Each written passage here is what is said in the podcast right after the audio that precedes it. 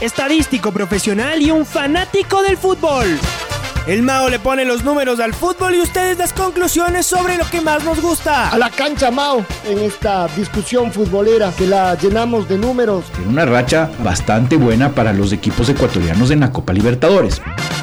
La red presenta Los números de Mao un podcast donde los fríos números y las estadísticas serán el centro de una candente charla. El tema de goleadores, del tema de presencias, del tema de tarjetas. El Nacional visita River Plate, pierden 4 a 3. Es claro, ese es el gol que no existió. Bueno, con una racha de cuatro victorias consecutivas, oficiales, o cinco en cancha. La red con el ingeniero Mauricio Castillo, junto a Alfonso Lazo Ayala, Patricio Javier Díaz y Luis Quirós. Bienvenidos.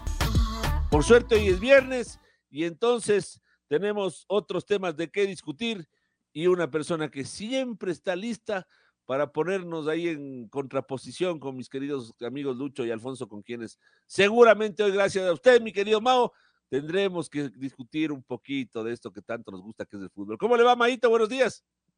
Hola, Pato. ¿Cómo está, amigas, amigos? Que todos tengan un, un saludo muy, muy, muy cordial. Y no creo que haga falta, Pato, poner más ingredientes. Eh, oigo que la mañana empieza caliente, tanto con el clima de Quito, si bien no caliente, pero soleado, esta hora es así.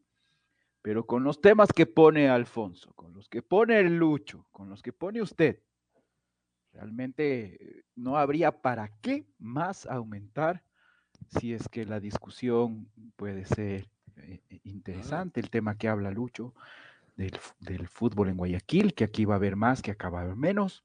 Habría mucho que decir al respecto. Sobre las sanciones, igual, la mayoría dijo que estuvo fue muy injusto el tema de, las sanciones y de la cantidad de partidos.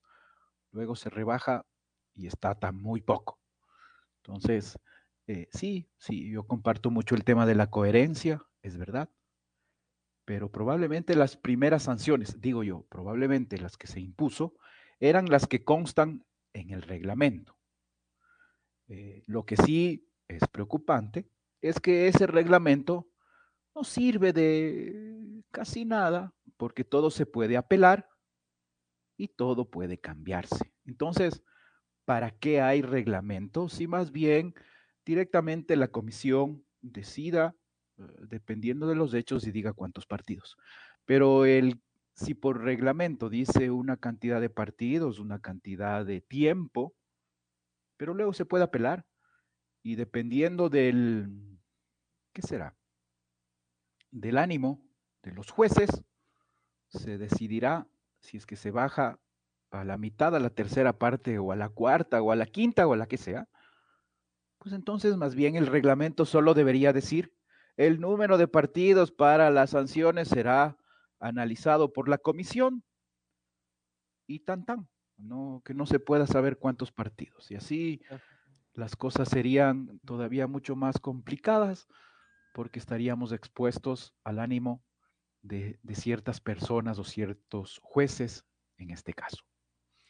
Em, pero sí, si es que hay chance, habrá numeritos como siempre eh, hay temas ah, importantes. Eh, recuerdo yo el año pasado, conversamos ya más o menos por esta, por esta misma época con respecto a la cantidad de partidos jugados en pandemia sin público.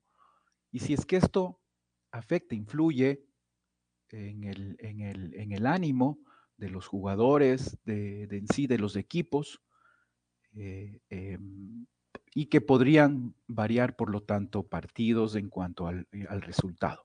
La, presión de la gente en los estadios.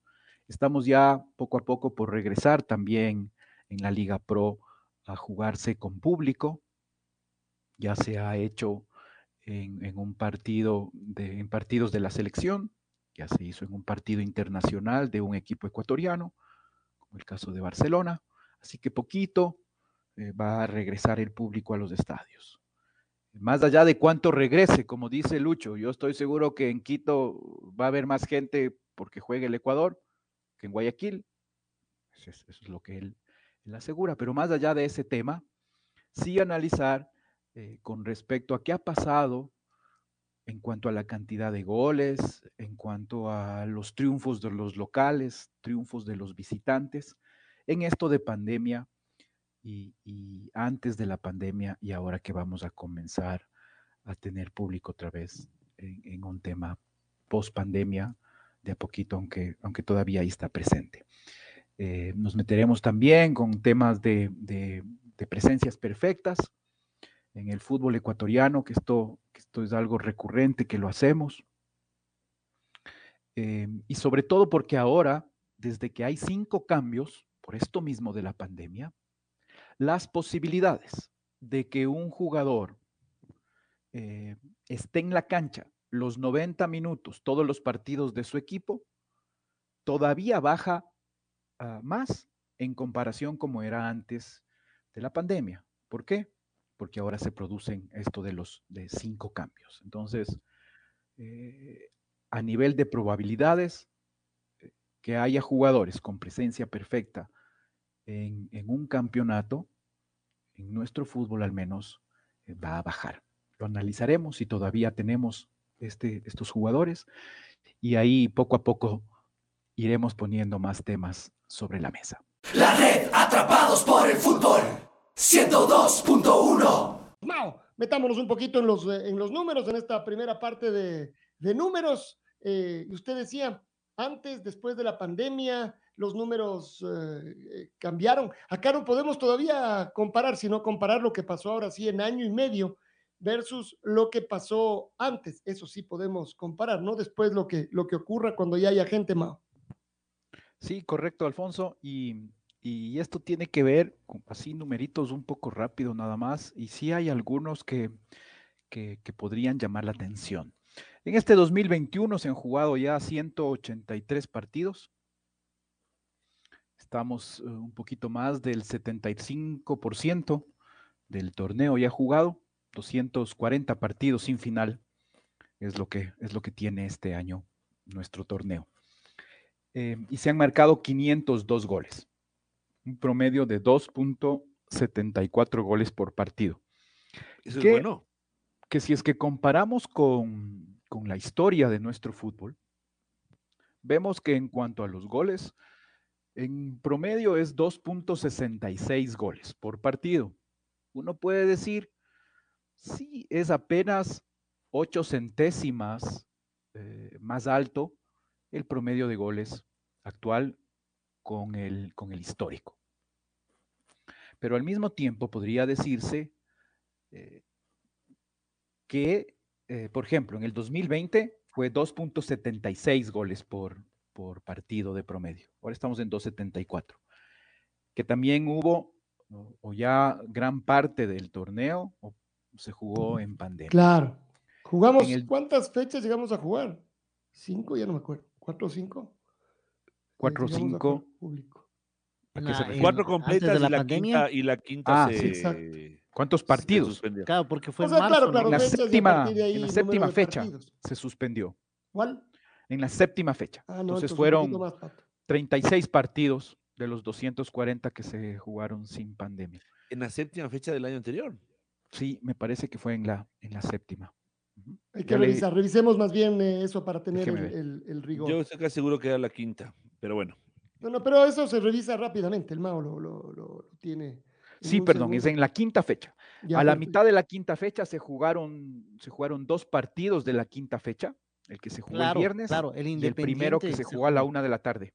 Y el Independiente un sábado y ahí ya se bloqueó, porque el Liga incluso iba a jugar con Orense, con el en Machala y ya no se pudo.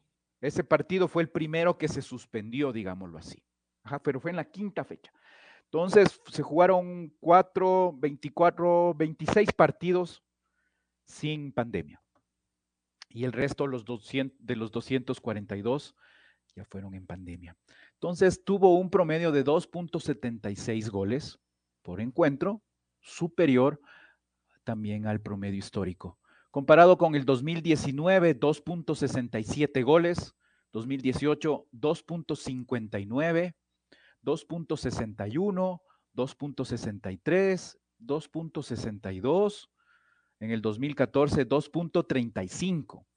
Entonces, si es que en los últimos años encontrar un promedio así de alto, de 2.76 del año pasado o de 2.74, solo tendríamos que irnos al 2005, en donde hubo dos torneos y el promedio en el uno, torneos cortos, en el promedio del uno fue 3.21 y el otro fue 2.85. Y por lo tanto, llegar a este promedio tan alto sin un torneo corto sería en el 2004, 2.77. Entonces, no sé si es que por ahí uno empieza a decir... ¿Cómo juzgaríamos eso del torneo corto más, más goleador? ¿Cómo se puede juzgar eso? Es decir, ¿cuál sería la razón eh, para que el torneo más corto haya tenido más, más goles? Que todo tenía que definirse antes.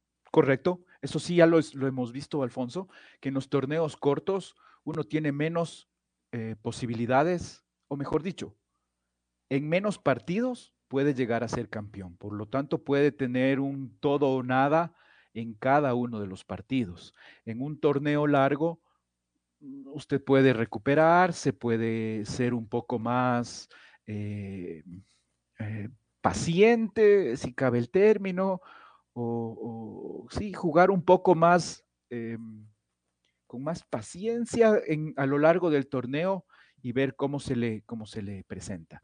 Pero acá, los promedios más altos históricos de, goles en el fútbol ecuatoriano se dieron en los dos años, en, mejor dicho, en el año que hubo.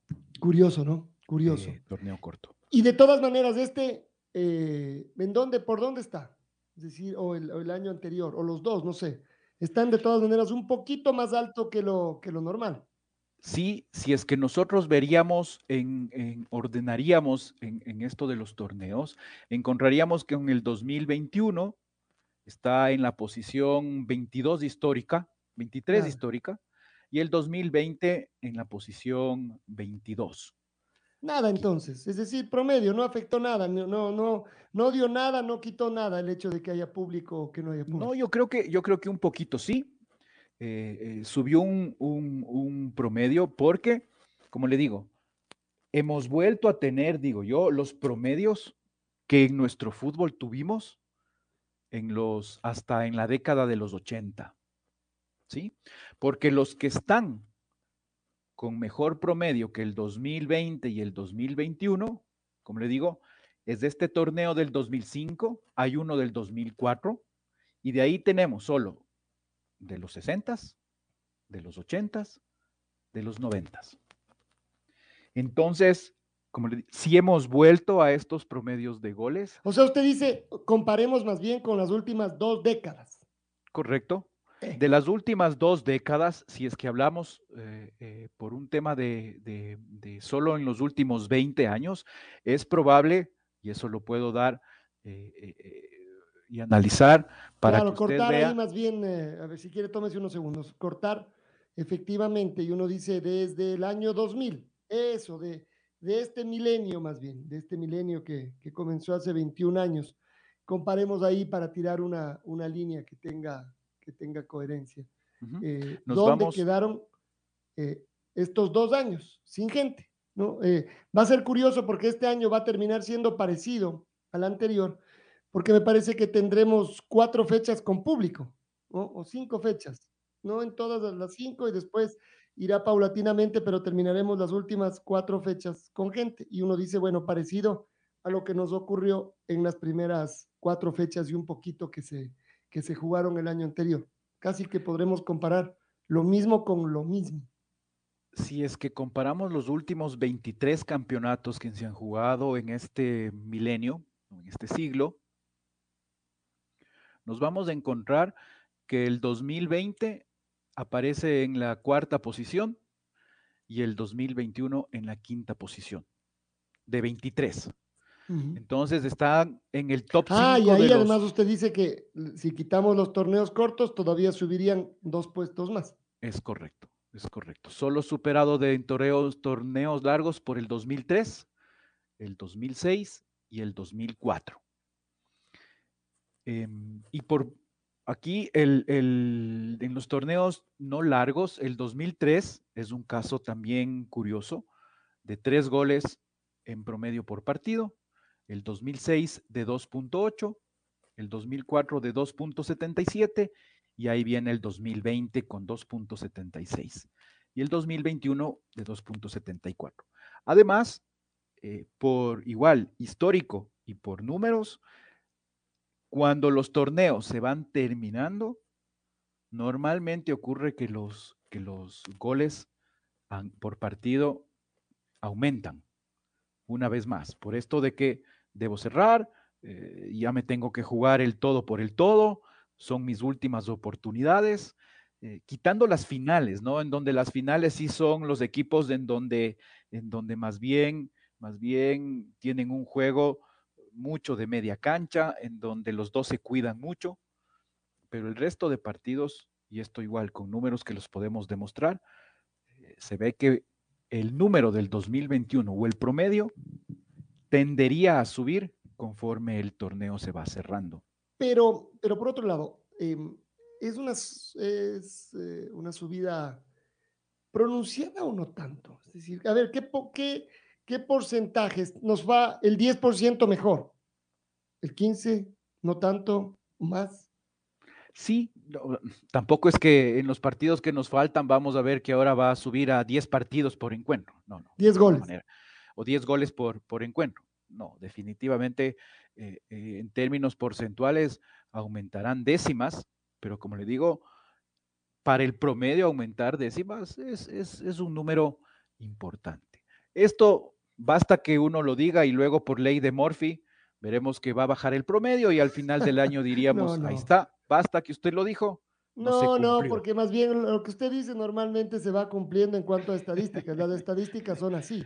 Es decir, no es por lo que usted dice, sino por lo que dicen las estadísticas, más bien habría que decir. Además, si vamos por leyes, no le vaya a decir a la Cámara de Comercio Guayaquil, porque entonces ahí va a ser todo lo contrario. Eh, esto en cuanto a los goles. Ahora si es que analizamos un poco también lo que se refiere a los triunfos de visitante, sobre todo, vemos que en promedio en el fútbol ecuatoriano, un visitante gana en uno de cada cinco partidos, 19.85% de los 13.189 partidos que hasta el momento se han jugado en el fútbol ecuatoriano, 2.618 eh, fueron ganados por los visitantes, lo que representa 19.85. Eso en, a nivel del promedio. Si es que vemos en el 2021, nos vamos a encontrar que las cosas eh, para los visitantes han mejorado o mejoraron considerablemente, ya que los visitantes en este año han ganado 56 ocasiones de 183. Es un promedio de 30.6. Del 19.85 subió al 30.6. Ese sí es un dato muy relevante. Es decir, más allá de, de los goles que subieron un poquito, este rendimiento del visitante me parece, Mao, que sí es un dato relevante.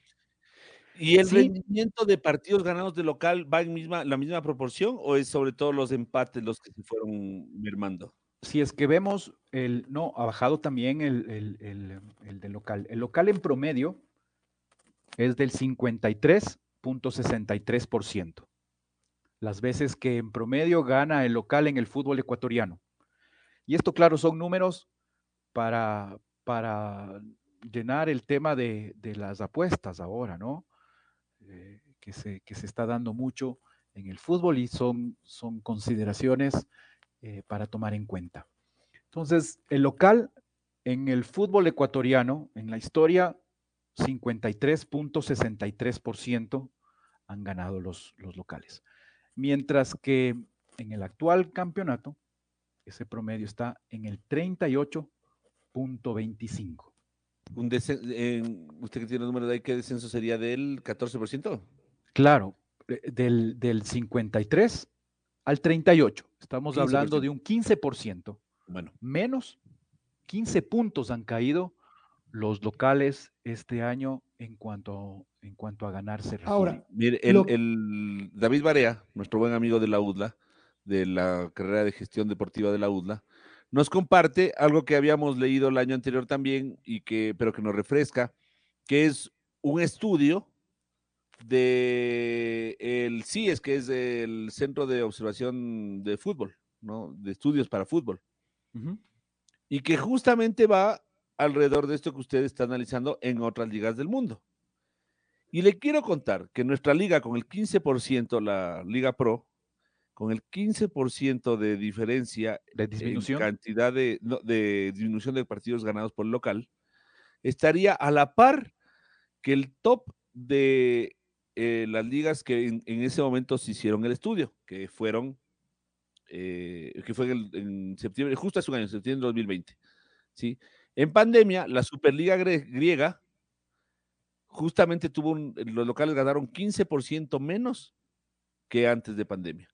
La Bundesliga de Austria, igual 15%. La Bundesliga alemana, 14%. Y esas son las tres más altas. Después Lo único, ¿sabe qué me, va a faltar? Es quiénes se beneficiaron.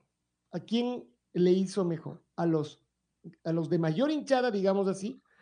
¿O a los de menor hinchada? No, ni siquiera voy a usar el grandes o chicos, sino los equipos de mayor hinchada se, se vieron perjudicados o se vieron beneficiados o los beneficiados fueron todos, porque claro, puede ser que yo gane menos en condición de local, pero puede ser también que yo mismo gane más en condición de visitante, con lo cual todo queda de alguna forma equilibrado, pero puede ser también, no los números de los que tienen eh, eh, hinchadas chicas, estadios chicos, son los que mejor se movieron, ¿no? A ellos es a los que peor les, eh, les fue, como para darle vueltas. La red, atrapados por el fútbol, 102.1. Mao, volvamos con, con nuestros temas de, de, de, los números y estábamos cerrando un poco esto de que en pandemia y sin gente nos fue mejor, sin, em, sin público, les fue mejor a los visitantes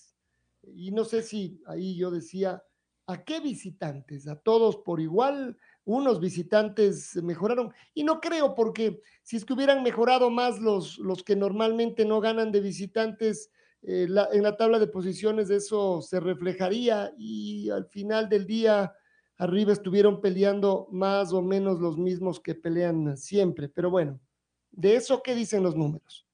Y, claro, como usted decía, eh, hace un rato, em, habría que analizar realmente a quién ha favorecido, más allá de que por promedios vemos que en general los visitantes han mejorado, pero sí, como usted decía, habría que detallar eh, en sí eh, si es que esto ha, beneficiado y por lo tanto ha perjudicado más a los que tienen más público en, su, en sus estadios o los que más bien están acostumbrados a no jugar con mucho público, ni le ha beneficiado ni le ha perjudicado, y, hacer un, análisis un poco más detallado. Pero solo para terminar el, el tema de los visitantes, sí cabe decir que el 2021 los visitantes hasta el momento tienen el mejor promedio de toda la historia, con este 30.6. Es el, mejor eh, eh, comparado con todos los otros años. Seguido por el 2015, que tiene un promedio de 30.08 para los visitantes. El 2018, 29.32. El 2010, 26.12. Acá igual es importante eh, como, como que analizar que los equipos también en general, más allá de con o sin público, aprendieron, entre comillas, esto, a, no sentirse tan visitantes desde, desde de cómo era en, el fútbol ecuatoriano al principio, porque vemos que entre las primeras posiciones, las 15 primeras posiciones, solo hay un campeonato en donde 1965, en donde los, los uh, visitantes tuvieron un rendimiento importante, el 27%. Está ubicado en la posición 10 De ahí todo el resto son 2021, 2015, 2018, 2010, 2019, los 2005, 2008, 2014, 2017. Entonces, como vemos, los visitantes en general, en promedio, en el fútbol ecuatoriano, en este, en este milenio, han mejorado en comparación con los primeros años del torneo. En 1957, en el primer torneo, los visitantes, claro, en ocho partidos jugados, que fue todo el torneo, los visitantes tuvieron un 12.5% de rendimiento. Y el, y, el, y el segundo peor, 1983, con el 13.42. Entonces, como vemos esto, han ido variando, se han ido moviendo, y, eh, pero sí la pandemia, cómo ha influenciado, a lo menos en este año, vemos que de una manera importante a favor de los, de los eh, equipos visitantes. Habrá que seguir analizando y como dice, podríamos dejar para una segunda, ah, segunda parte el tema de, de analizar ya equipo por equipo, ver casos como el Barcelona, como el Emelec, que es uno de los equipos que más o pero acompaña a su público. Barcelona, Emelec y Liga, los tres equipos más populares del país, ganaron una de, las tres etapas, cada uno ganó una, de, una etapa de las tres que se han jugado en, este, esta pandemia. Exacto, tal vez se beneficiaron a lo mejor los mismos, los, los, los, los de... Mm, a ver, los que tienen más público, pero que incluso cuando iban a jugar de visitante hasta podían llegar a tener más gente que otros equipos. O quizás esto, eh, los visitantes, eh, equipos más pequeños, fueron los que más se perjudicaron porque no pudieron tener este tema de la localía de su apoyado por su gente. Entonces, eh, que Barcelona, como digo, y esto habría que detallar si Barcelona, una hipótesis, si Barcelona, Emelec, Liga, eh, pudieron conseguir mejores resultados de visitante a partir de la pandemia, ¿o no? O si más bien se han mantenido, o si es que por otro lado los equipos chicos pudieron aprovecharse de la pandemia cuando visitaron a los equipos grandes. Habrá que ver cuando regrese el público, cuando regrese el público al estadio será una medición. Con lo de antes no creo, ¿o sí? ¿O será mejor con lo de antes en el sentido de que tenemos muchos números en, obviamente con público. Habrá que ver ya cuando el público regrese a los estadios si es que las tendencias eh, de antes de la pandemia vuelven o si es que más bien... En Libertadores podemos decir que a Barcelona le fue mal con un partido. De local. el regreso claro, de local. Más bien, pero habría que comparar con otros partidos. Un partido no es... Con otros partidos, ¿cómo le fue cuando había público? Claro, claro, por eso le digo, no sé si antes o después, porque claro, cuando era antes se llenaba el estadio en algunas ocasiones, ahora ya será un límite, o sea, habría que ver eso también. Pero miren, es así. En el plano de lo objetivo, los números del Mao son irrebatibles. Sí, claro. Los visitantes mejoraron, los locales empeoraron. Ya nos va a contar más adelante, en una segunda entrega, quiénes fueron los más beneficiados. Eh, igualmente, desde el objetivo, Liga Barcelona y MLE ganaron una etapa, están peleando por el, pelearon Liga Barcelona el título del año anterior, MLE está peleando por el título en este año. En la mitad está el Independiente que estuvo peleando en los dos años, pero que nunca, lo, que no, o sea, que hasta aquí no ha llegado a la final. Aquí pongo un tema absolutamente. ¿Usted cree que Barcelona le ganaba Liga a la final? No, esto es relativo, ¿no? Justo eso iba a decir. Entonces aquí voy a la elucubración para que, porque está demasiado objetivo esta parte del programa. Claro, porque no hay que poner una parte de elucubración. No sabemos. me juego lo que quieran de que Liga Deportiva Universitaria con Barcelona con público no perdía la final del año anterior. La ganaba en los 90 es que no vamos a saber, o sea, eso es lo que yo iba, o sea, no vamos a saber o no. No, pero usted al comenzar el programa habló de cosas que no vamos a saber y aseveró lo que iba a pasar. pero esto, esto es, esto es más ah, relativo. Unas cosas lo otro sí, va, lo otro sí vamos a saber porque esperaremos el jueves. Que, Ay, al otro no sabremos eso nunca, dice Lo otro no vamos a saber, pues ya se jugó y no sabemos si hubiese pasado. Lo del jueves se puede saber, decir, vea, les fue mal. mm, Ahí podemos sacar conclusiones. En la parte económica, ¿no? En la deportiva no le deseo el mal a la selección, quiero que siempre le vaya bien, cabe señalar. Eh, Pero lo que dice el pato, eso sí es relativo. Nunca vamos a saber, pato. Yo creo que eso sería difícil. Eh, No, evidentemente no lo vamos a ver nunca. Pero yo tengo esa, esa, esa sensación. Con público, Liga ganaba la final. Pato. ¿Qué? A ver, no. bueno, no. bueno, por eso digo algún por que esa- a eso vamos, piensa Alfonso, o sea, no. Y ganaba 5-0 también. Y hubo entré otra- clarito que esta era la lucubración. Yo dije clarito, vamos a entrar a la lucubración porque está muy sí, objetivo es el que programa. Entonces Sí, necesitábamos una para no. pelearnos un poquito. Para pelearnos, Es que no ¿qué se, se puede sabe, pelear no cuando se se, lucubra? No hay lugar ni a la pelea cuando se lucubra. No ve usted que ya no me se está peleando y dice que no sabe que hubieran sido 4, 5, 6, 0. No, yo Yo, no por ejemplo, igual, Pato. 1-0 podría nomás hubiera sido. Que Liga perdía igual la final y. y No tiene penales. argumentos para sostener eso, señor. No Eso sabía si digo, sí, Guayaquil le porque- goleaba porque a Barcelona estar- con. No, pero Barcelona usted dice lucubración, ya, ya sí, sí me alejo Pero, de los ¿sabe cuál números. es, el, cuál es el argumento? Eh, o sea, primero, no, no, es que es imposible sostener Claro. eh, esto Claro. porque no hay una sola... ah, es decir, Liga perdió una final con público en su estadio. Ese es el Con Emelec, que. Con Emelec, claro. Y también ganó otras finales. Entonces es como... Ah, Liga no ha fue de las perdido dos maneras. Y entonces con público, Barcelona. no hay Liga no ha perdido con Barcelona. Ese es un argumento. Sigue sin perder. Y en el porcentaje del invicto del, de Liga Barcelona, si no estoy mal, es un 3 a 1, victorias versus empates. Por un lado. Por otro lado, este, en Guayaquil, Liga no perdía y no pierde, ¿no es cierto? Todavía no pierde Liga desde, desde Con comenzó- respeto no perdía. Y con Marini ya perdió, no, no. No. No ha perdido tampoco. Sí. Entonces sigue una racha de buen rato. O sea, con entonces- el, con con Marini el no, le ganó. ¿cómo, cómo quedó la primera parte? con Le el ganó a? Barcelona a Marini. No, no, ganó- Barcelona sí, fue ahorita, pero.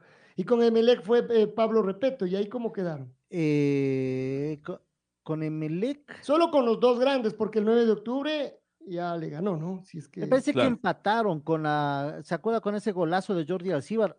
Me parece que empataron con Emelec allá. Mm. Para entonces, para entonces, para el partido, eh, venía la racha seguida invicta. Entonces, eh, me baso en. Ahora, yo mismo, yo, yo mismito, yo mismito me voy a contradecir. Y entonces, ¿qué argumentos podría Usted mismo se va a pelear con usted mismo, dice. Ya, Sí, yo claro, en mismo. vista de que no tiene quien le pelee, él se va a pelear con él mismo. yo solito, ya es- contra Solo mí esto mismo. nos faltaba. Gracias, Pato, por completar. Oiga, pero pelearse Repeto- usted con usted mismo no va a terminar nunca. Eso No, también es imagínese. cierto. Es, también es cierto. Imagínense que. No va a haber ganador. viene. No, pues ganaría yo mismo hasta que me gane a Ah, mí tiene mismo yo. razón. Usted, ah, que quiere pelear con usted mismo para esta vez sí asegurarse el triunfo. Qué. Claro, claro, claro. Está Muy pelea bien. arreglada ahí entre. No, no, igual me sentiría perdiendo de cualquier manera porque va a haber una parte de mí que perdió. Pero en todo caso, Pablo Repeto, no, me dice Alejandro Torres que nos escucha, me dice, no, en cambio digo, no, porque Repeto no gana una sola final. Hijo, y ahí ya me bajó el argumento. ¿Cómo no gana una sola final? Claro, dice, Repeto no gana finales. Y la, y la primera final, ¿cómo fue campeón nacional? Contra Emelec le ganó.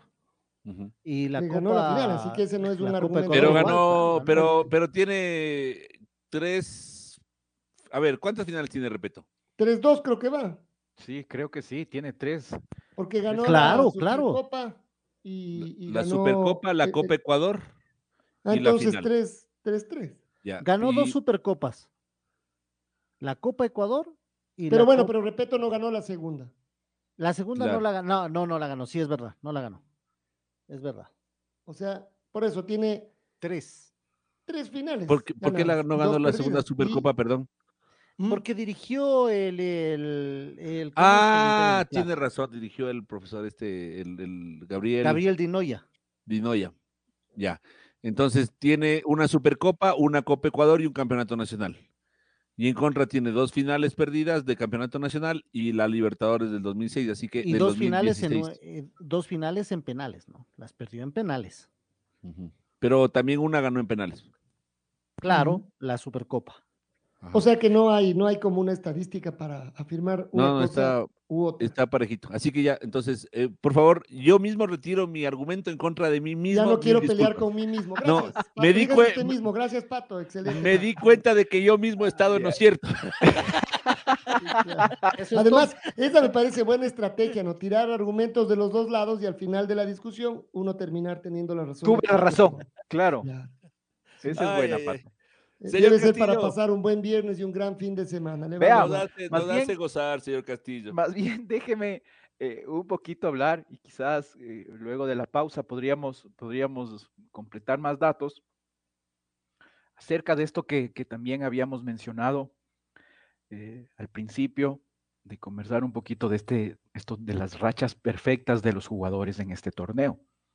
Que decíamos que eh, por probabilidades, al haber cinco cambios, un jugador que mantenga una racha perfecta, que es estar los 90 minutos en cada partido, de todos los partidos de su equipo, disminuye esta probabilidad porque ahora tenemos cinco cambios. Entonces, el entrenador, el director, el director técnico puede eh, hacer uso de esos cambios eh, para, eh, dependiendo de lo que le convenga, Claro, hay más, más hacer. jugadores o para descansar, a veces ni siquiera, porque yo creo que eso se entendía bien, Mao, cuando se jugaba muy seguido, que se jugaba, que hubo que recuperar fechas y empezaron a jugar domingo, miércoles, domingo, miércoles, larguísimo. En el caso de Europa, los torneos internacionales, en algún momento acá también.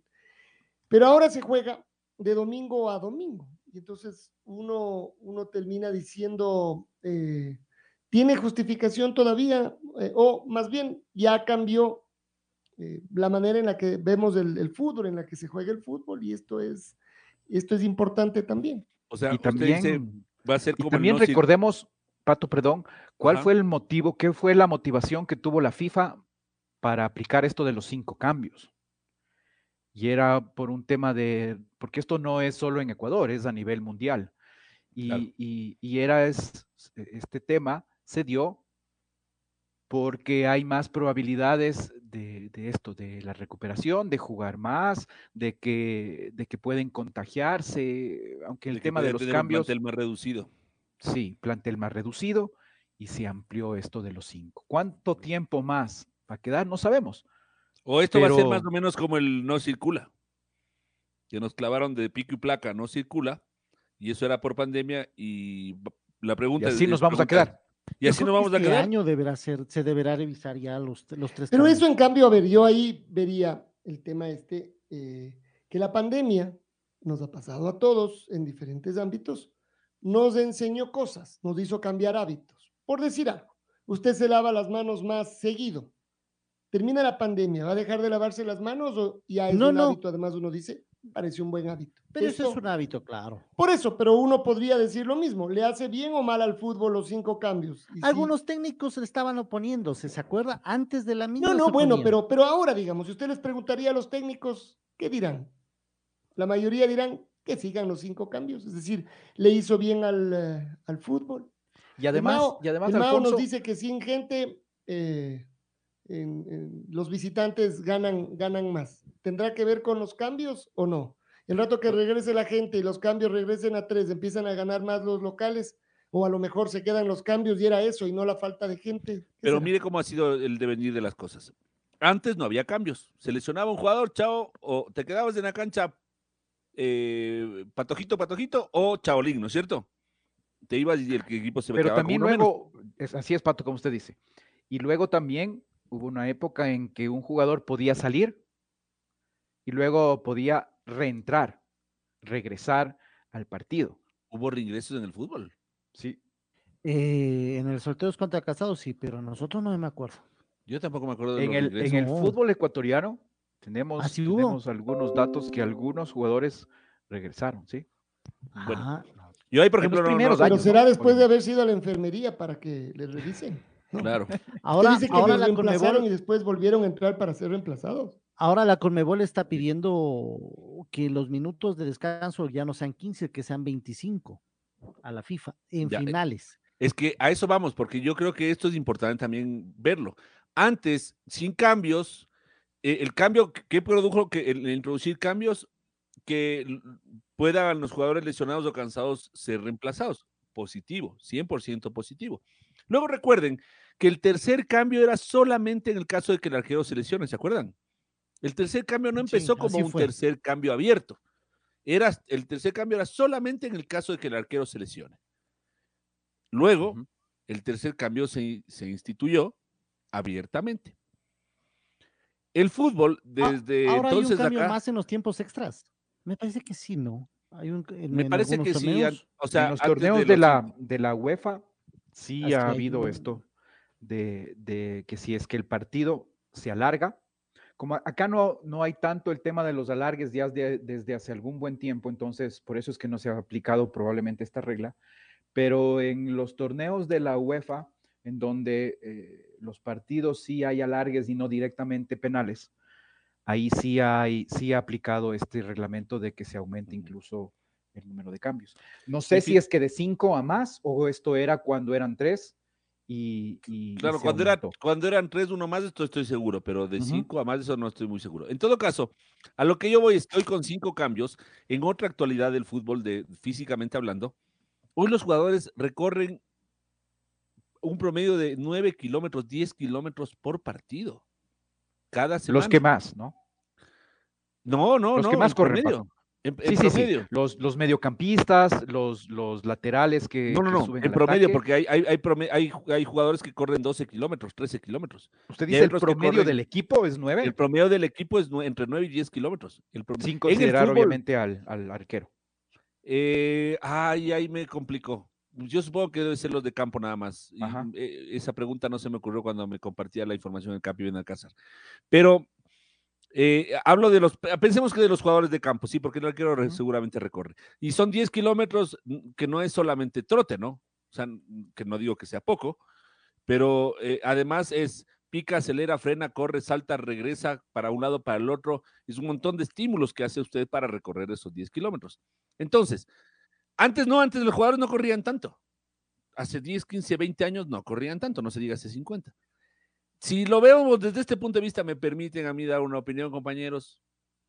Yo creo que además, para que los jugadores tengan un mejor rendimiento semana a semana, esto de los cinco cambios creo que puede ser positivo. Y si es que la FIFA me pregunta a Puede mí, que se instale, ¿no? Se Sí, instale es que ya la- definitivamente. si es que ya ni me- Infantino me pregunta, o si La ustedes- FIFA está deseosa de su Ajá. opinión. Además que usted le puede decir, Yanni, yo te puedo dar dos opiniones diferentes. Escoge la que quiera. Lo que a mí me interesa es que me des la razón. Claro, pero no le diría así, le diría en italiano, y Gianni, yo te puedo dar dos opciones diferentes. Algo así le diría. Ap- aplicando el. Diferenchis. Bueno, pero ahí usted metió portugués también, creo. Es decir, usted Bueno, le es que- en pasa- cinco idiomas Es que mi, profe, mi la- profesor es del Chaca Salas, pues, Alfonso. Y el profesor pedido de de la italiano. Conmebol a la FIFA. italiano. Y el pedido de la Conmebol a la FIFA para que en las finales ya no sean 15 minutos de entretiempo, sino 25. ¿Será que pasa también? Pero Ese solo en las finales hablan ahí, ¿no? Es decir, además, Sí, solo en las y además finales. lo explican que podrían tener un espectáculo, que los jugadores. Eso es lo que quieren, se- que el espectáculo. Ajá. Eh, lo- Además, yo digo Ah, aquí que va a quieren ser. tener un show de entretiempo como en el Super Bowl. Muy bien, Haz- vamos aprendiendo. es, vamos aprendiendo. Pero ¿cómo? Y usted se va a negar. Usted va a decir no. No, porque por en el Super Bowl no. está bien. Pero en el fútbol no puede No, ser no, no, comercial. no. Aquí nada comercial. ¿Hasta cuándo? Estamos no, no, hasta, hasta aquí que la televisión sea la que mande y ponga shows en el entretiempo. Así va a decir. O ese Pongan, es pongan. su otro comentario. Pongan, pongan. No, lo que pasa es que cuando se ordene, cuando se ordenen como todo lo que otro que se ordene en la NFL, entonces, bueno, ahí sí. Porque usted lo de la Mm, semana, está. lo de esta semana no pasa en la NFL. No es que ahora sí, ahora no. No. no Bueno, pasa. pero ya pasan unas cosas un poquito más graves, incluso así que mejor sería no Bueno, mencionar tanto pero esas porque no. nos vamos a empezar a encontrar con temas que seguramente la NFL no quisiera que se toque. Está bien, estas pero cosas estas no. seguirán pero pasando en estas la no. FIFA. Ah, de estas, vamos. de Claro, exacto. no de las Estas otras. no. Se- se- seguirán pasando en la FIFA estas cosas. Eh, no sé si acepten los 25 minutos que pide la Conmebol para la final de la Sudamericana y Libertadores. Pero siempre No sé si pasa, que Lucho. Eh, usted fíjese que los, las propuestas de cambios están todo el tiempo dando vueltas en la FIFA. Todo el tiempo. Acuérdense Pero que las una prueban época- más en torneos inferiores, Pato, que en, que en grandes. Ahí empiezan a pasa es que- probar y de ahí sí salen al salto. esto de los 25 minutos para, para la final tiene evidentemente un- una razón súper comercial. Lo otro, en cambio, es tratando de, de hacer que el juego progrese. El saque lateral con, con los pies, eh, que el gol, el gol de oro, que, que nomás, o sea, ha habido un montón de cosas, no sé si ustedes me ayudan a, a recordar, compañeros, qué más. el tema este de las am, de los cambios mismo. El, el mete gol gana también. Es el gol de oro. Ese ese es el gol de oro, sí, tiene razón. también Después había el gol de había gol de plata, Ajá, el gol de plata también. Los que era shoot- que en los tiempos extras, al final Pero del primer tiempo extra ya ganaba, se acababa. Pero ustedes se acuerdan Ah. solo de lo que no pasó o de lo que pasó y de lo que no pasó. O sea, me acuerdo de lo que me ha- no, algunas cosas Por pasaron y ejemplo, no que el pasaron. arquero agarre la pelota con la que no agarre la pelota. con Claro, la ahí se quemaba ese, por tiempo. ejemplo, El famoso un- carring. el carrying. El, los shoot, Pero eso shootouts. todavía hay, el carring todavía hay, pues. Pero o sea, pero, se lo pita. pero hay el carring porque usted ya no puede tomar la pelota que le pasa a un compañero. El carring Pero antes cuando- no era por eso. Cuando el arquero tomaba y se queda más de cinco segundos, igual el arquero sigue No es caminando. cinco segundos, pero, pero sí, pero no, antes era que el arquero agarraba la pelota, Ah, claro, la claro, y la volvía a sí, sí, sí. agarrar. Claro, el sí, el sí. también era cuando... Cuando eh, caminaba ca- no, mucho tiempo con la pelota en la claro, mano. Si daba más de tres pasos con la pelota en la mano, era carrying también. Sí. O sea, era, ya ves, son, son eh, cosas que han ido cambiando. Eh, otra más se me ocurría, ahorita ya se me fue. Pero sí han habido algunas cosas que, que- que cambiaron. Y que... Yo mm, quitaría el offside, Pato. ¿Usted quitaría el offside? No creo, no. No, no, no. No, así- no. El minuto así para no que los arqueros no puedan usar las Así ya no hay VAR, interpretación de que estaba en offside, no estaba en offside. Y el- entonces, ¿a qué nos dedicamos aquí de lunes no a viernes de 8 a 10 y media? el juez ¿Cómo- de ¿De qué peleamos? Los jueces de línea se dedicarían exclusivamente a ayudarle al árbitro a ver faltas. Pero el fútbol cambiaría radicalmente. Claro, claro, claro. tema de- Claro, por eso le digo, habría que, habría que ver, cómo cambiaría. Habría que ver Jugarían como yo, el delantero al lado del arquero. Pasa. Claro. ¿Sabe también que leí el otro día? Eh, un- que se va a empezar a probar, obviamente esto solo es, es temas de prueba, no es que es oficial, pero está comprobado por estudios de lo perjudicial que les ha hecho a los jugadores, lo que les ha perjudicado, cabecear, eh, jugar mucho con la cabeza, en entrenamientos obviamente y también en los partidos. Y esto médicamente eh, lo que ha afectado a los jugadores. Entonces, en estos días, no sé si ya se concretó este partido, eh, iban a jugar sin poder, sin opción de, de cabecear. ¿Para qué? Fomentar eh, a lo largo del tiempo que el fútbol ya no sea con la cabeza. Digo, esto se está planteando a nivel mundial, no será si es que será bueno o malo. No, sé, pero ¿dónde? ¿Quién está planteando esto, Mao? Perdón. Sí, para ir a incendiar las instalaciones de Sí, o sea, no, no, para, para conocer, porque yo en cambio no, no, no sé quién esté planteando. No, Ya, Don ya Alberto. Spencer No, pasará yo, entonces yo a lo que una... conocí eh, y les comentaba la otra vez es que eh, se, se hablaba de que eh, no se no se entrene mucho, lo, como dice el, el Mao, de los cabezazos en entrenamientos, porque eso está afectando a los jugadores. Sí había un estudio eso, de, de- Vea Mao usted, tiene razón. Sí, aquí, sí, hay una, aquí hay un estudio que dice, el fútbol sin cabezazos vaticinan su eliminación en 10 o 15 años. Rais- Ray- no, Ryan Mason es futbolista que se tuvo que retirar tras sufrir una fractura de cabeza en 2017. Cree que los cabezazos podrían dejar de existir en el fútbol en 10 o 15 años por los riesgos que tienen. Y aquí habla, esto es una noticia de Eurosport, la pueden, pueden ver, y que, como le digo, esto empezó en el 2020 y poco a poco está ganando más adeptos, obviamente fomentado por todos estos jugadores o exjugadores que tienen problemas. Así es. En los cerebro entrenamientos, por lo menos, piden que no se entrene mucho la cabezazo. cabeza. Eso es la verdad, sí, sí, sí. Pero así. esto era de que se inventen hace 30 años. Entonces yo hubiera tenido... cabeza mágica. No, pues yo ahí hubiera tenido, hubiera tenido justificación para... Sube al área a cabecear. No, me hace daño. Por favor, yo me quedo aquí. Y así... en cambio podría decir que esto hubieran también suprimido hace 40 años y así yo. Jugaba de central, no cabeceaba cada vez que el arquero sacaba de lejos y, y metía la cabeza. A veces le pegaba con la frente, pero lo más era Oh. pegarle con los lados, con la coronilla. Y esos no balones faltó que la no vez son que como los a de ahora. le pegó en la cara. Claro. Claro, y Y usted es- no jugaba con Abrazuca. ¿Cómo es la última? Usted sí cabeceaba con esos de cuero. Con pues, Ostoria. esos- Claro. Mire, mire lo que dice. peor Pato si acá. llovía, piedra. No, y no sé si alguna vez les tocó cabecear justo en la parte donde, donde tenía el, el poncho. Hasta, hasta lastimaba. ¿Se acuerdan? Claro, Era- claro, sí. Podía lastimar esa partecita del, del, del Bleris, de por donde salía el Bleris se metía el poncho. El otro día le estaba tratando de, de explicar al Domin cómo eran los balones con Bleris y con poncho. No, no es, no es fácil de entender, pues, o sea. ¿Quién, ¿Quién no entendía esto? El Domin, no, o sea, no es que no lo entendía, le estaba, le describiendo, describiéndole, no, no, no explicando, sino describiéndole lo de los Bleris y el Poncho, porque no, claro, nunca lo vio, nunca, nunca jugó con un balón de Bleris y Poncho. Y usted hasta los cabeció, en cambio. No, yo sí jugué, yo sí llegué a jugar con balones de Bleris y Poncho, la verdad. No, por Claro, eso no, digo, sí, eso es- hasta los cabeció, que eso No, era- No era los cabeceaba porque el- lo mío era con los pies, el talento estaba no por la cabeza, no pasaba por la cabeza. Mm, ay, ay, me encanta porque sin que nadie le pida, él solito se va arrinconando. ¿no es cierto? Solito, No, yo no cabeceaba hasta el día de hoy, ni en los velorios, ni en los, ni en los bautizos, ni en donde usted diga, ni ahí cabeceo yo. No, no, no, no. La cabeza mía estaba solamente para hacer cálculos para los números con el Mao, de, el Mao Castillo. ¿Sí o no, Maito? Pero vea, dice, Bueno, bueno, el peligro de los golpes de cabeza en el fútbol inglés se ha puesto de relevancia en las últimas semanas tras la fractura del cráneo que sufrió el futbolista mexicano Raúl Jiménez en un partido ante el Arsenal. Además, varios exjugadores han firmado una carta dirigida al gobierno pidiendo que se estudie más a fondo la relación entre los cabezazos y la demencia. A colación de la muerte por esta enfermedad de Novi Styles, campeón del mundo con Inglaterra en 1966, y de que Bobby Charlton anunciara que la padece hace escasos meses. Claro, también hay que ver que, como ustedes dicen, la pelota en el fútbol hace 30 años no es la misma de ahora. Es muchísimo más liviana.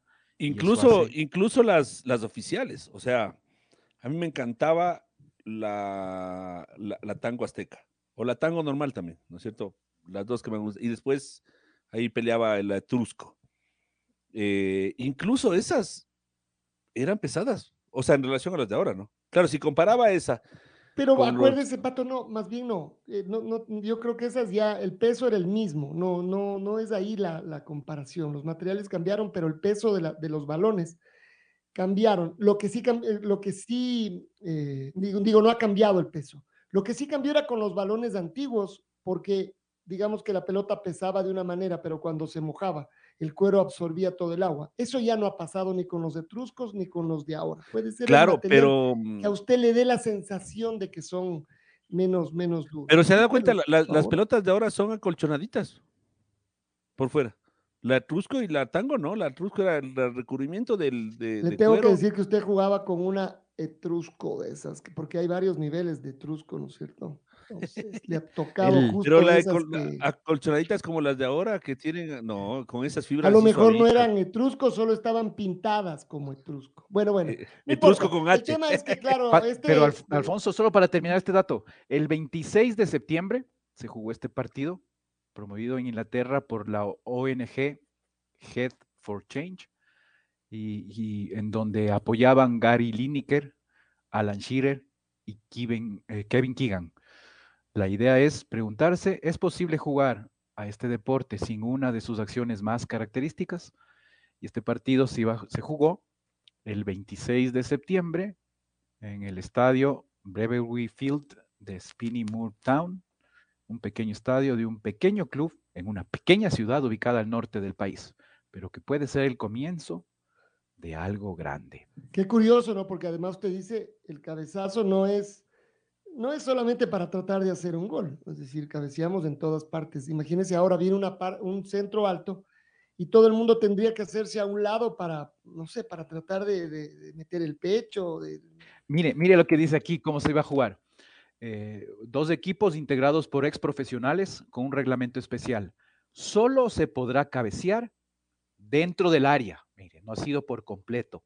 Y durante el primer tiempo. Mientras que en el segundo tiempo no estarán permitidos los cabezazos. Entonces era un tema de ver incluso en el mismo partido dos distintas reglas. Perdón, y del, de cada 10 cabezazos, ¿no son 9 en el área? Por eso, eso, eso es lo que se dice de que, de que para evitar esto, solo en el primer tiempo o solo dentro del área. Bueno, aquí el Choclo Quintero se rompió la cabeza hace, hace un mes. Que creo que eso es más grave que, que, que los cabezazos a la pelota, ¿no? Es decir, el, porque la mayoría de fracturas de los arqueros y de los jugadores no es porque cabecearon el balón, sino porque Sí, claro, se cabecearon entre, entre ellos. ellos. Claro, porque por ejemplo, el fútbol americano, el querido fútbol americano, que a mí sí me gusta, por ejemplo, ahí tiene, usted tiene eh, una gravísima incidencia de conmoción cerebral que no tiene que ver con cabecear del ovoide, sino con los choques, pero brutales que se pegan estos jugadores. Y que acá vez hay más protecciones y las reglas van cambiando y, y los cuidados son cada vez más extensos y, y de todas maneras, a pese a todo ello, la velocidad a la que usted llega a un cabezazo y con la que le detiene el otro, hace que su cerebro se, se bata como, como milkshake en la cabeza. Pero y eso a la larga bueno, termina en siendo muy complicado. En su querido fútbol americano. Ese es apenas uno de los temas que hay, el de la cabeza. Pero para partirse y fracturarse, no. no. Y, Y- con y- todas las protecciones que tienen, es Claro. como que esa es la naturaleza del juego en. Pero a diferencia del buen fútbol nuestro, que también me encanta, usted no les ve revolcándose nunca a un jugador de fútbol americano. Si es que un jugador de fútbol americano está caído, normalmente sale. Está caído, digamos. Si está, Está ca- o caído, sea, está caído. Está caído. O sea, no, no, no es que, ay, ay, ay, porque claro, como no hay como que, ahí no se quema tiempo, pues no hay, hay alguna manera así de, de- de quemar tiempo, pero es como más lícito. Pero como usted no quema tiempo, no es que puede quedarse ahí una, una hora así, hacer la gran banguera, así, quedarse tendido en el piso para que no le den bola. No, no, no, ahí no se puede. Entonces, pum, pa, pa, pa, se levantaron. y Bueno, tal dice, vez "¿Qué- eso es lo que manera?". falta acá, porque esa es una, esa es una manera, eh, no está difícil, después de lo que usted dice, de darse cuenta que seguramente ese fue uno de los temas importantes también eh, para controlar esto que usted dice, el quemar tiempo. El momento en que acá, cada vez que la pelota se detenga, se pare, eh, seguramente que ya no importará que usted se quede revolcándose eh, 10 minutos, ¿no Claro, ese, ese, por ejemplo, era, le- leí en alguna parte que será otra iniciativa de la FIFA, el comenzar a jugar tiempos de, de menor cantidad, ya no de 45 minutos, creo que era de 25, pero reales. No, un poco más debe ser, un poco más. No, no, 25 suena muy, suena muy A- poco, no a- sé. es Acuérdese se que el, nivel de fútbol en el fútbol ecuatoriano, lo decía Santiago Escobar, no llega al 40%, lo de, lo de juego real, que justo iría incluso en menos de, de 25, sería como 20 minutos. Pero vamos, no importa la- el, el tiempo, pero también hay esa, esa, esa idea de hacer, como en el básquet, parar cada vez que la pelota sale y que no esté en juego. Chuc, chuc, chuc, chuc, chuc, el ir parando el cronómetro. Ahí sí no sé cómo vamos a hacer los relatores de Alfonso. Para, nos, nos tocará tener, eh, llegar directo, por ejemplo, te dice, no, pero es que con el cronómetro del estadio, así. ¿Y dónde hay el cronómetro en el estadio? ¿Dónde está el marcador? Pues en el estadio Real Estamarindos, en el, en el estadio del Pero Chacarita. todo podría cambiar, Pato, todo también de acuerdo a las circunstancias. Tal vez usted no necesita el gran marcador electrónico, necesita Un cronómetro. un cronómetro más o menos grandecito eh, al frente de la mesa de control. Es decir, ahí me parece que es más difícil, más fácil eh, resolverlo, ¿no? Puede ser. puede Pero ser, bueno, yo en digo, todo pero caso, estadios en los que no hay digamos que ahí ya estamos, ya nos estamos yendo al, al- a, a un mundo de otro planeta, es decir, ya que na- nada que ver. El Maur es el que nos trae esto de que sea el fútbol Oiga, sin cabezazo. Pero está bien. Yo les y, propongo y esto algo. solo, y esto, perdón, Lucho, solo para decir que tenemos todavía cuatro jugadores en nuestro torneo. Con no diga quién es, no diga quiénes son, no diga quiénes son, porque Lucho nos va a proponer algo. La red Atrapados por el fútbol. 102.1. Estamos en el cierre de un fin de semana que promete mucho fútbol y ojalá muchas discusiones futboleras de las buenas. A ver, Mao, cuatro jugadores, pese a todos los cambios, siguen aguantando. Uno, eh, nos quedamos con esta, entre comillas, ¿no? Tristeza estadística de que dos clásicos de esa clasificación no tienen ningún chance de pelearla ya. Hernán Galíndez y Andrés eh, López, que han sido de los que normalmente casi han aguantado, es decir, y si salen, salían un solo partido. Los dos ahora, eh, el uno está lesionado, el otro está volviendo de una lesión. Han participado más bien, más bien poco. A ver, ¿cuáles son esos cuatro jugadores que han aguantado 90 minutos de los partidos que son eh, 23. 23 partidos. A ver, Excepto 23, Barcelona y Aucas que tienen 22. 22. Yo me animo. eh, al menos dos son arqueros. ¿sí? Eh, son tres ¿Cuáles? realmente. ¿Cuáles? A ver, ¿qué? No, no, no, como- No, al menos dos son arqueros fondo, nada más, por favor. Solo eso. Hasta ahí nomás. ¿Estoy Bueno, en lo pero cierto? ¿Estoy, estoy bien No, o estoy está mal? bien. Quiere decir Está que mal porque son tres. Ah, bueno, como dijo, al menos-. Pues eso le, le salva. Claro. Entonces, como Ya dijo, son al tres menos arqueros, dice el Mao. tres Ya, arqueros. eso. Estuve bien porque dije al menos. Ajá. Estamos con una Javier- presión increíble hoy. Pero Javier eso más bien quiere decir que usted presta atención a las estadísticas, porque normalmente es así, entonces sí. Ya sí, ve, claro. Para que vea, atención. señor Castillo. Póngame sí, 10. gracias, gracias, Pato. Siempre, gracias. siempre, siempre, Mau. Javier Burray, que tiene en los 22 partidos de Barcelona los 90 minutos en cancha. Este es uno. Claro, con un partido menos por el que todavía no juega Barcelona contra Aucas, como decimos. Que con Luego, casi toda seguridad él mismo jugará. Pero bueno, hasta que lo los complete. otros dos arqueros es Rolando Silva, de Orense, Pedro Ortiz, de Melec. Buen arquero ese muchacho Silva, ¿eh? Buen arquero. ¿sí? Y el último, eh, que realmente es el único jugador de cancha, es Eddie Guevara, con el técnico universitario. Qué buen año de Eddie. Guevara. Buen jugador. Sí, Desde el sí, otro sí. año mismo ha hecho una Sí. buena campaña él. El Y diezmo ya que, Chito.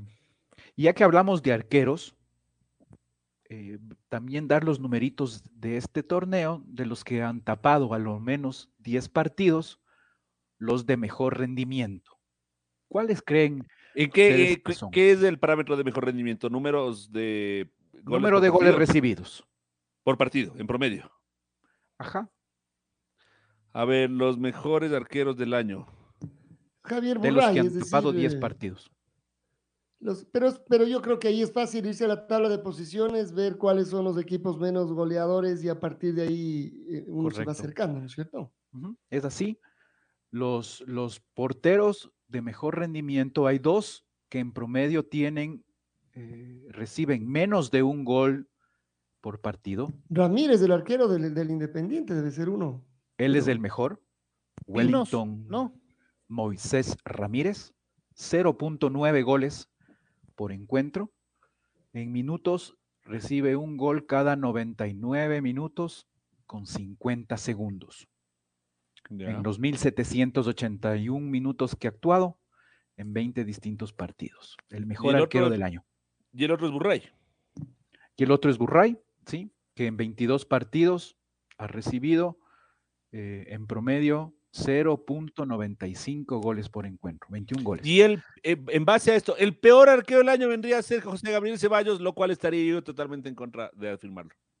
Bueno, pero desde el punto de vista de números, eso en cambio sería irrefutable. Después Claro, de claro. rendimiento ya entramos en los que él ha salvado, ha salvado más goleadas, ¿no? Claro, uno diría, si es que no era por Ceballos, el, el Olmedo hubiera tenido al menos unos 20 goles de los más de los cincuenta y tantos que tiene. Y, 50 y- y claro, normalmente acá los goles, no solo, los goles recibidos no es solo ah, ah, responsabilidad del arquero, aunque algunos pueden ser que sí, pero en otros obviamente no. Peor con, con el tema de autogoles, no solo es que los, los rivales eh, ayudan, sino que también los propios, los propios compañeros. Pero mm, sí es un tema de evaluación más que el equipo también, obviamente el arquero. Aquí sorprende, por ejemplo, números eh, de Adrián Gavarini. Él aparece en la posición 11 de los arqueros menos goleados. De 16, él está en la posición 11. Eh, Adrián Gavarini con un promedio de 1.4 goles recibidos por encuentro. Y esto Pero, ¿qué- también por- tiene que ver con el estilo de juego. Ahora de Marini, pero el año de Gavarini no ha sido bueno. Pero además, pero esto ya es lo último y usted está hablando de todo el año y, y la primera parte del año largo estuvo, estuvo el, el anterior técnico. Claro, ahí más bien lo mismo que usted podía decir, por un lado, de José Gabriel Ceballos, eh, que es uno de los, de los, de los factores, cómo está su, su defensa. Yo veo de los arqueros, de los equipos que menos goles han recibido, por ejemplo, está el 9 de octubre. Pero ¿quién es el tercero más bien en esto? Porque, claro, Pedro no Ortiz. decir Pedro Ortiz. Y de ahí, Pedro Ortiz. De ahí sigue el portero Walter Chávez, de técnico universitario, Damián Frascarelli, de Aucas, Hernán Galíndez en sexta posición. Claro, el técnico universitario, miren, curiosamente, solo ha marcado 16 goles, sí, pero solo ha recibido 23 desde, desde el punto de vista de equipos del tercer mejor arquero. Mao, nos tenemos que ir. Hoy hay fútbol, mañana también, el domingo también, todos invitados. Así usted sigue sumando más, más números. Mao, gracias por acompañarnos esta mañana. Muchísimas gracias, Alfonso. Siempre un gusto y nos estamos viendo la próxima semana. La red presentó Los números de Mao. Un segmento donde los números y estadísticas son los protagonistas con el ingeniero Mauricio Castillo, junto a Alfonso Lazo Ayala, Patricio Javier Díaz y Luis Quirós. Quédate conectado con nosotros en las redes de la red. Síguenos como arroba la red Ecuador y no te pierdas los detalles del deporte minuto a minuto. Escúchenos en vivo en TuneIn y en 102.1 FM. ¡Te esperamos!